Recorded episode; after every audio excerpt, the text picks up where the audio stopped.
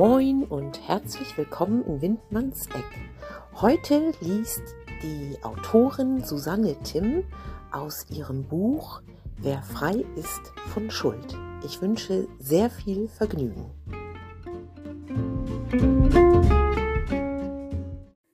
Hallo, liebe Lesefreunde. Weihnachten steht vor der Tür. Und was liegt da näher, als den Liebsten ein Buch zu schenken? Und vielleicht kann ich euch bei der Auswahl ein wenig behilflich sein. Ich habe hier nämlich eins. Meinen ersten Roman. Er heißt Wer frei ist von Schuld und ist über den Europa Verlag herausgegeben worden. Und nicht nur, dass du mit dem Buch einen deiner Liebsten eine Freude machst, gleichzeitig unterstützt du das Projekt zur Bildung von Mädchen und Frauen im Niger durch den Kauf meines Buches. Und damit du die Katze nicht im Sack kaufst, lege ich jetzt mal los. Zu Beginn lese ich ein Stück vom Anfang. Dieser Kapitel heißt Die Nachtschwester. 21.30 Uhr. Zeit für den ersten Kontrollgang, dachte sich Sibylle, ergriff das Telefon, den Schlüssel sowie das Tablett mit den Nachtmedikamenten und betrat den langen, mit Neonlicht beleuchteten Flur. Hinter ihr klackte die Glastüre des Schwesternzimmers ins Schloss.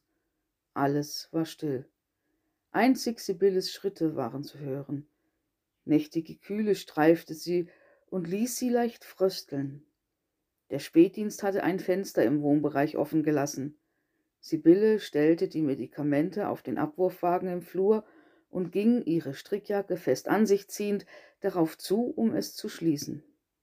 Dabei traf sie ihr Spiegelbild. Eine Frau mit blassem Gesicht und lebhaft wirkenden blauen Augen blickten ihr entgegen. Die Augenringe darunter waren der Tribut jahrelangen Schlafmangels.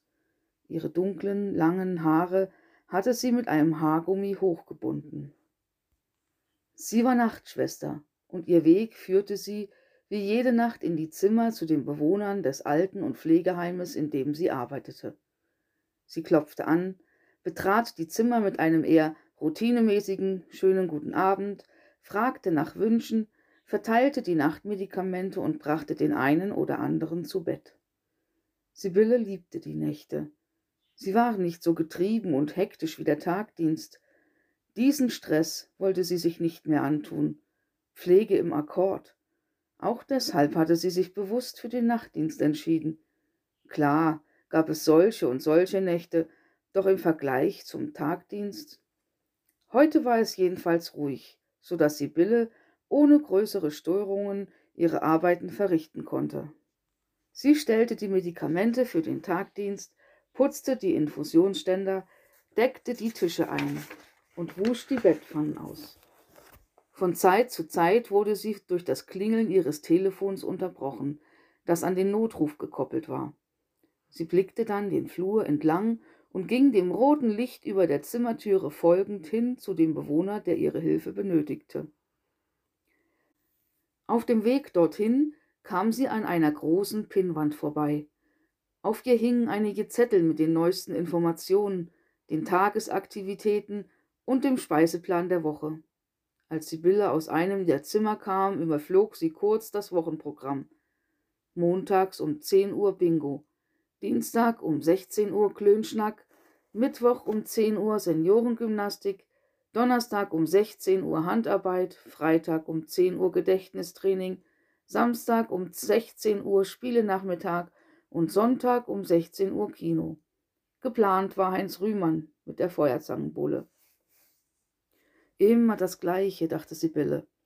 Irgendwie machte es sie traurig, obwohl sie wusste, wie schwierig es war, in Anbetracht enger Personalressourcen und Gelder ausreichend Abwechslung zu bieten, zumal das Niveau der Bewohner doch recht unterschiedlich war.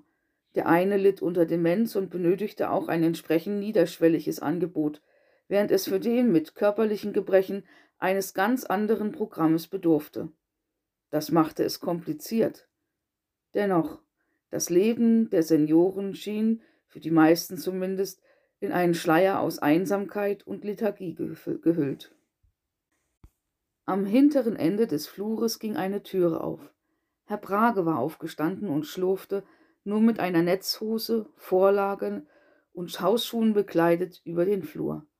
Seine Filzpantoffeln glitten fast lautlos über den lindgrün glänzenden Linoleumboden, in dem sich das Deckenlicht spiegelte.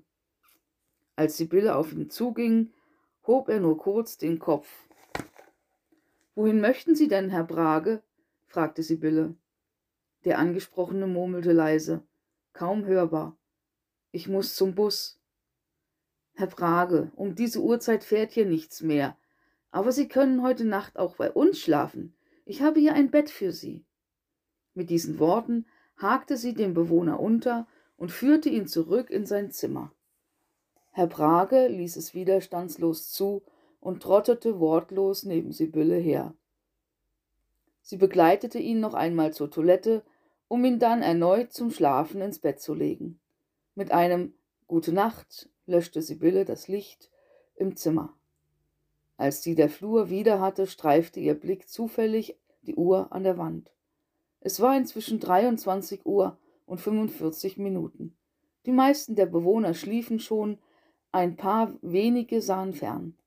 Ein Zimmer hatte sie noch vor sich, in das sie heute Abend noch gar nicht geschaut hatte. Sibylle wusste, dass sie dorthin nicht zu früh kommen durfte, da sonst Ärger vorprogrammiert war. Mal sehen, wie er heute drauf ist, sagte sie sich leise. Sibylle holte tief Luft, warf noch einmal einen prüfenden Blick auf die Uhr, dann klopfte sie an. Da keine Reaktion von drinnen kam, betrat Sibylle auch dieses Apartment mit einem freundlichen Schönen guten Abend, Herr Schwed. Der Angesprochene saß auf seinem Bett.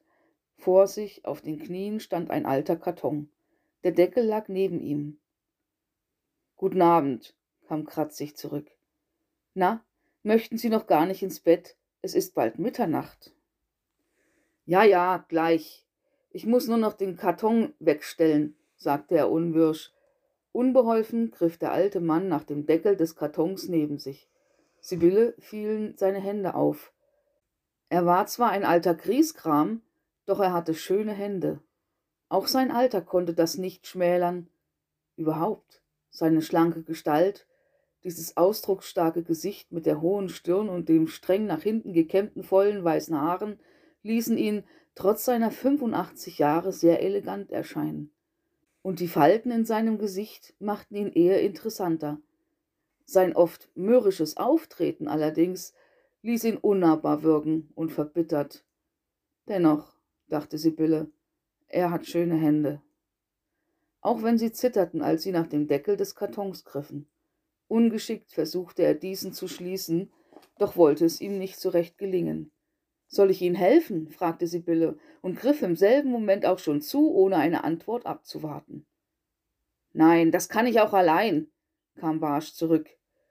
Doch die versuchte Abwehr ging ins Leere, da Sibylle den Deckel schon in der Hand hielt, um damit den Karton zu schließen. Plötzlich verdunkelte sich der Blick des alten Mannes. Er riss Sibylle den Deckel aus der Hand. Lassen Sie das, ich mache das allein. Bei dem kleinen Gerangel rutschte der Karton von den Knien des alten Mannes und fiel zu Boden. Das haben Sie nun davon, sagte Sibylle. Ich wollte Ihnen doch nur helfen. Ich habe nicht darum gebeten. Auf dem Boden verstreut lagen alte Fotos, ausgeschnittene Zeitungsartikel und Papiere. Der alte Mann war aufgewühlt. Auf seinem Gesicht zeigte sich die Verärgerung. Seine sonst so ruhigen braunen Augen tanzten unruhig hin und her. Sibylle hatte ein schlechtes Gewissen. Es ist doch gar nichts passiert. Gar nichts passiert. Sie haben gerade mein ganzes Leben auf den Fußboden befördert und erzählen mir, es sei nichts passiert. Entschuldigen Sie bitte. Das habe ich nicht beabsichtigt. Vielleicht kann ich Ihnen jetzt doch helfen. Ja, ich kann mich nicht mehr so bücken. Von daher. Sibylle hockte sich nieder und sammelte die Fotos, Zeitungsabschnitte und Briefe wieder zurück in den Karton. So, das hätten wir. Sehen Sie, alles wieder in Ordnung. Halt, stopp. Dort hinten hat sich noch ein Foto versteckt. Sibylle bückte sich erneut. In der Hand hielt sie ein Bild, auf dem ein Junge in einer Uniform der Hitlerjugend zu sehen war. Wer ist das denn? Sind Sie das? Der alte Mann nahm Sibylle behutsam das Foto aus der Hand und betrachtete es eingehend. Ja, das bin ich. Ich weiß auch noch genau, wann das war. Wann? Das war, als ich in das Jungvolk der Hitlerjugend aufgenommen wurde, ein Tag vor Hitlers Geburtstag. Vier Monate und zwölf Tage später begann der Zweite Weltkrieg, sagte er mit nachdenklichem Ton in der Stimme. Er saß da, in sich versunken, und seine Gedanken führten ihn zurück an einen warmen, sonnigen Tag im April des Jahres 1939. Tja, und nun, meine liebe Lesefreunde, möchte ich euch noch ein Teil aus der Mitte vorlesen. Es heißt das Geständnis. Stimmt das wirklich, was die Nachbarn über dich sagen? Fest blickte Georg seinen Vater in die Augen. Was sagen sie denn, die lieben Nachbarn? Rolf stand vor seinem Sohn und wusste genau, was nun folgen würde. In ihm kroch Wut und Angst hoch. Diese Nichtswissenden. Jetzt würden sie auch noch seinen eigenen Sohn gegen ihn aufhetzen. Mit gespielt arrogantem Lächeln versuchte er, seine innere Unruhe und Unsicherheit zu verbergen. Sie sagen, du hättest den Dieter Lorenz an die Stasi verraten und er wäre deinetwegen in den Knast gekommen. Erregung stand Georg ins Gesicht geschrieben. Seine sonst so warmen, leuchtenden Augen verrieten Entsetzen. Vater, sag was. Stimmt das, was sie sagen über dich? Was willst du hören? Es war eine andere Zeit, eine völlig andere Situation. Unsere feinen Nachbarn, die jetzt das Maul aufreißen, haben alles selbst genug Dreck am Stecken.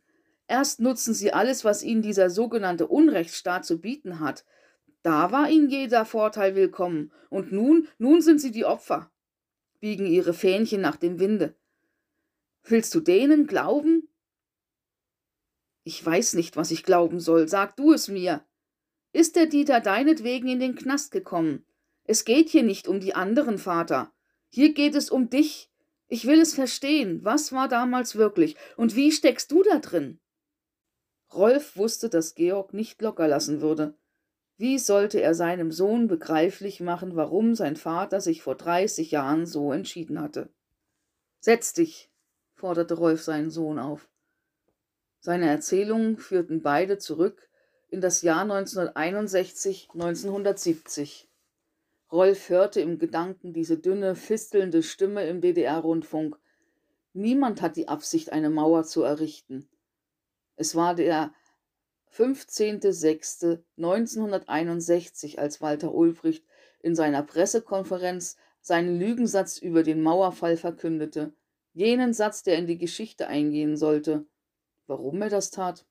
Keine Ahnung denn zwei Monate später stand sie, die Berliner Mauer. Das war acht Jahre nach dem Volksaufstand am 17. Juni 53, acht Jahre nachdem ich mein Lehrerstudium beendet hatte, dem Jahr, in dem Stalin starb. Komm zur Sache, Vater. Gerade drei Jahre zuvor wurde die Stasi gegründet. Das war am 8.2.1950. Es waren turbulente Zeiten. Eins kam zum anderen. Ja, und was hat das mit dir zu tun, Vater? Du musst wissen, was es für eine Zeit war, um das Ganze bewerten zu können. Vielleicht auch, um besser zu begreifen, warum ich damals nicht anders konnte. Also haben Sie recht. Du hast dafür gesorgt, dass Dieter in den Knast gekommen ist. Ja und nein. Darf ich weiter erzählen? Rolf wirkte gereizt. Gut, ich höre, antwortete Georg Spitz, flätzte sich provokativ in den Stuhl seinem Vater gegenüber an den Küchentisch und verschränkte die Arme. Du warst damals sechs Jahre alt, als Dieter verhaftet wurde. Es war die Zeit nach dem Mauerbau. Wie immer, wenn wir hier im Bungalow Urlaub machten, trafen sich ein paar Kumpels und ich in der Bergschenke beim Dieter. Sicher erinnerst du dich. Wir spielten dann gemeinsam Skat und tranken ein paar Bierchen. Ja, ich weiß. Ich habe dann immer mit Ronald, dem Sohn von Dieter, gespielt. Er war ungefähr so alt wie ich. Ja, genau. An diesem einen besagten Abend nun trank Dieter etwas mehr als üblich. Wir kamen ins Politisieren, wie so oft in diesen Zeiten. Einige der Vertreter der Partei und Staatsführung waren auch gerade in diesem Zeitraum im nahegelegenen Sanatorium auf Kur. Das gab noch zusätzlich Gesprächsstoff. Und wie so oft, ging es mal wieder neben der alten Gemeinpolitik Ulbrechts um den Mauerbau und ob dieser notwendig gewesen wäre. Schließlich hatten viele der Jungs Angehörige in der Bundesrepublik. Allerdings sahen sie immer nur ihre persönliche Seite, nie das Große und Ganze. Dass damals gleichzeitig durch den Westen unsere wirtschaftliche Entwicklung empfindlich gestört wurde, Fachkräfte abgeworben wurden und das Land drohte auszubluten, ließen sie außen vor. Rolf verharrte kurz im Erzählen und wischte sich mit den Händen über die Augen, als ob er Zeit gewinnen wollte, um aus den Bildern, die in ihm hochkamen, die richtigen herauszusuchen, die seinem Sohn die damalige Zeit und das Geschehen näher bringen könnten. Ja, und weiter, unvermittelt hob Rolf den Kopf. Wir stritten uns ziemlich. Dieter war an diesem Abend sehr wütend und redete sich in Rage. Du weißt doch, dass Dieter ein pensionierter Jäger war und einen Waffenschrank in, in seinem Arbeitszimmer stehen hatte. Hm, ich erinnere mich. Plötzlich holte er aus eben diesem Waffenschrank, in dem er seine Jagdgewehr aufbewahrte, eine Luger hervor und legte sie auf den Tisch. Was ist eine Luger? unterbrach ihn Georg. Eine Luger ist eine Parabellum-Pistole, eine Selbstladepistole, die bis 1945 noch produziert wurde. Ich wusste gar nicht, dass er noch so eine hatte. Auf jeden Fall holte er die raus mit den Worten den Spitzbart, dabei zeigte er auf das Bild von Walter Ulbricht, das im, an der Wand im Gasthaus hing, den müsste man umbringen. Wenn ich den vor die Flinte bekomme, mache ich das. Verstehst du, Junge? Er drohte ganz offen damals das Staatsoberhaupt zu töten. Selbst wenn, du weißt nicht, ob er es wirklich getan hätte. Du warst nicht dabei. Du hast nicht in seine Augen geschaut. Er war wild entschlossen, und irgendjemand musste ihn doch aufhalten und das verhindern. Wir sprechen hier von einem geplanten Attentat, verdammt. Und dieser jemand warst du. Ja, dieser jemand war ich. War das verkehrt? Er wollte töten. Ich war überzeugter Genosse und zudem Pazifist. Ich hatte die verdammte Pflicht, es zu verhindern. Außerdem, wenn er es getan hätte, meinst du, dann wäre er nicht im Knast gelandet? Und statt ihn davon abzubringen, bist du zur Stasi gerannt. Wieso die Stasi? Was hast du mit dem Verein zu tun? Wie bist du an die geraten? Nun, das war 1960 ungefähr, zwei Jahre nachdem du geboren wurdest. Drei Jahre zuvor hatte deine Mutter und ich geheiratet und ich war gerade mit dem Studium fertig. Ich hatte Ambitionen, wollte eine Anstellung in einer guten Schule, mich vielleicht auch mal weiterentwickeln. Eines Tages wurde ich zu einem Gespräch ins Büro gebeten. Genosse Schwedt, haben sie gesagt, wir können uns vorstellen, Sie in Ihrer weiteren Entwicklung zu fördern. Sie haben erfolgreich die Arbeiter- und Bauernfakultät absolviert, Ihr Lehrerstudium mit Auszeichnung abgeschlossen, Sie sind Mitglied der Partei, also die besten Voraussetzungen. Sie erinnern sich doch noch sicher an die letzten großen konterrevolutionären Bemühungen unseres Klassenfeindes, die 1953 zum Volksaufstand geführt haben. Das ist noch gar nicht so lange her. Wir brauchen Männer wie Sie mit klarer politischer Haltung, um so etwas künftig zu verhindern. Arbeiten Sie für das Ministerium für Staatssicherheit. Es sollte Ihr Schaden nicht sein. Sie sind doch auch kürzlich Vater geworden. Auch für die spätere Entwicklung Ihres Sohnes wäre das eine kluge Entscheidung. Andererseits, Sie wissen ja, Wer nicht für uns ist, ist gegen uns. Aber davon gehe ich bei Ihnen nicht aus. Und da hast du dich kaufen lassen, sagte Georg abwertend. Kaufen lassen? Schließlich habe ich das auch für dich gemacht. Glaubst du, du hättest sonst später in der Sowjetunion studieren können? Rolf wurde energischer. Georg sprang auf und schlug mit der flachen Hand auf den Tisch. Ach, hör doch auf, Vater. Nun ist es vielleicht auch noch meine Schuld, dass du für die Stasi gespitzelt hast. Du hast deine Vorteile gesehen und zugegriffen. Dabei war dir egal, was mit den anderen geschah. Georg, mir ging es dabei nicht um persönliche Vorteile. Ich war überzeugt, damals das Richtige zu tun. Ich hatte den Krieg gesehen, ich hatte den Faschismus miterlebt und glaubte an eine bessere Welt. Und die hieß für mich Sozialismus und DDR. Mit allen Konsequenzen. Eine bessere Welt. Wenn ich das schon höre, Sieht dies so aus, dass man unschuldige Menschen für etwas, was sie noch gar nicht getan haben, verurteilt? Was hätten die denn machen sollen? Abwarten? Was hätte ich deiner Meinung nach tun sollen? Dich anders entscheiden. Du stellst dir das zu einfach vor, Georg. Hier gibt es nicht nur schwarz und weiß, tun oder nicht tun. Ich war überzeugter Genosse. Ich war der Meinung, dass es meine Pflicht mitzuhelfen, den Sozialismus und seine Errungenschaften zu schützen. Was war vorher? Ich hatte es erlebt, wie es war unter Hitler. Ich bin durch die Hölle gegangen, habe beide Eltern verloren. Du weißt nicht, wie das ist, und du warst nicht dabei, hebst aber den moralischen Zeigefinger. Du hättest dich anders entscheiden müssen. Auch der Lorenz hätte sich anders entscheiden können. Habe ich ihm gesagt, er soll die Waffe rausholen und drohen, dass er Ulbricht umbringen will? Wie sieht es mit seiner Entscheidung aus? Vater, das ist alles gut und schön, macht aber aus Unrecht kein Recht. Jeder trifft seine Entscheidung im Leben und muss dafür gerade stehen. Das hast du mir immer gepredigt. Deine war es, den Dieter an die Stasi zu verraten.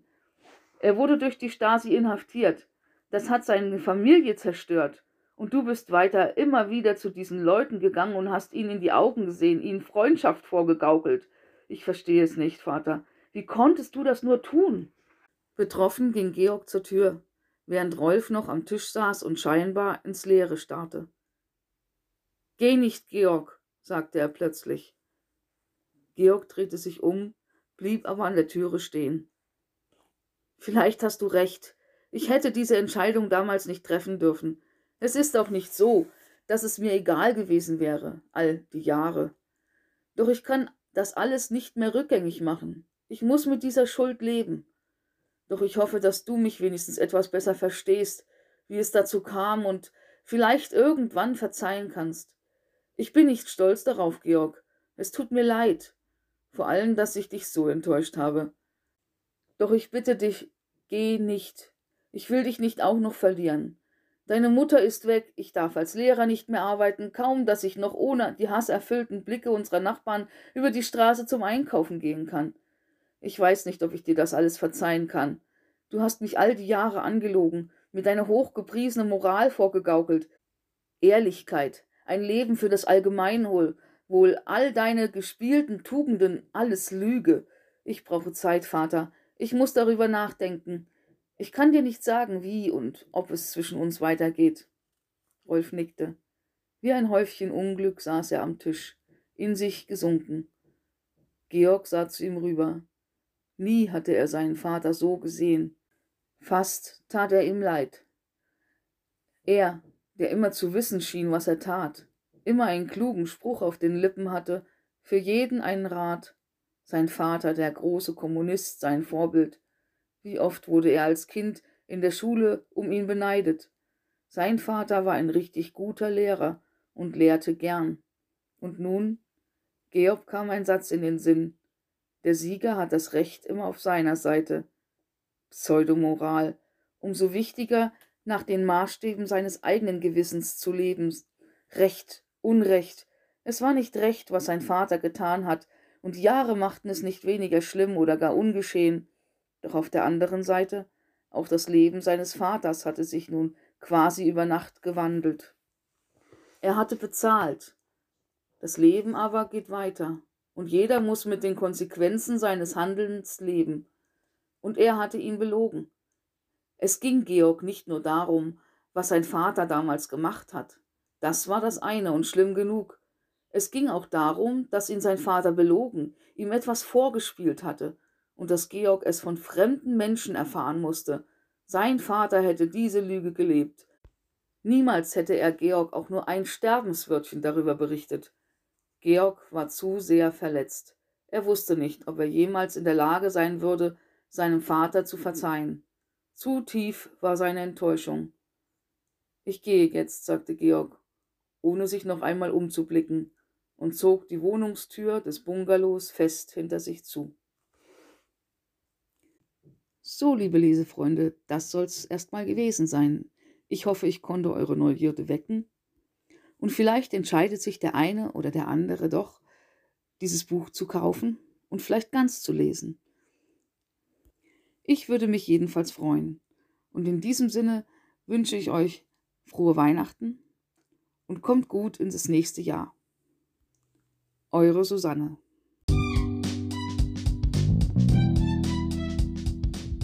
Sie hörten eine Lesung der Schriftstellerin Susanne Timm aus ihrem Buch Wer frei ist von Schuld. Signierte Exemplare können Sie über Instagram direkt bei der Autorin bestellen. Ansonsten finden Sie das Buch überall dort, wo es im Allgemeinen Bücher zu kaufen gibt. Vielen Dank fürs Zuhören und bis zum nächsten Mal. Ihre Laura Windmann.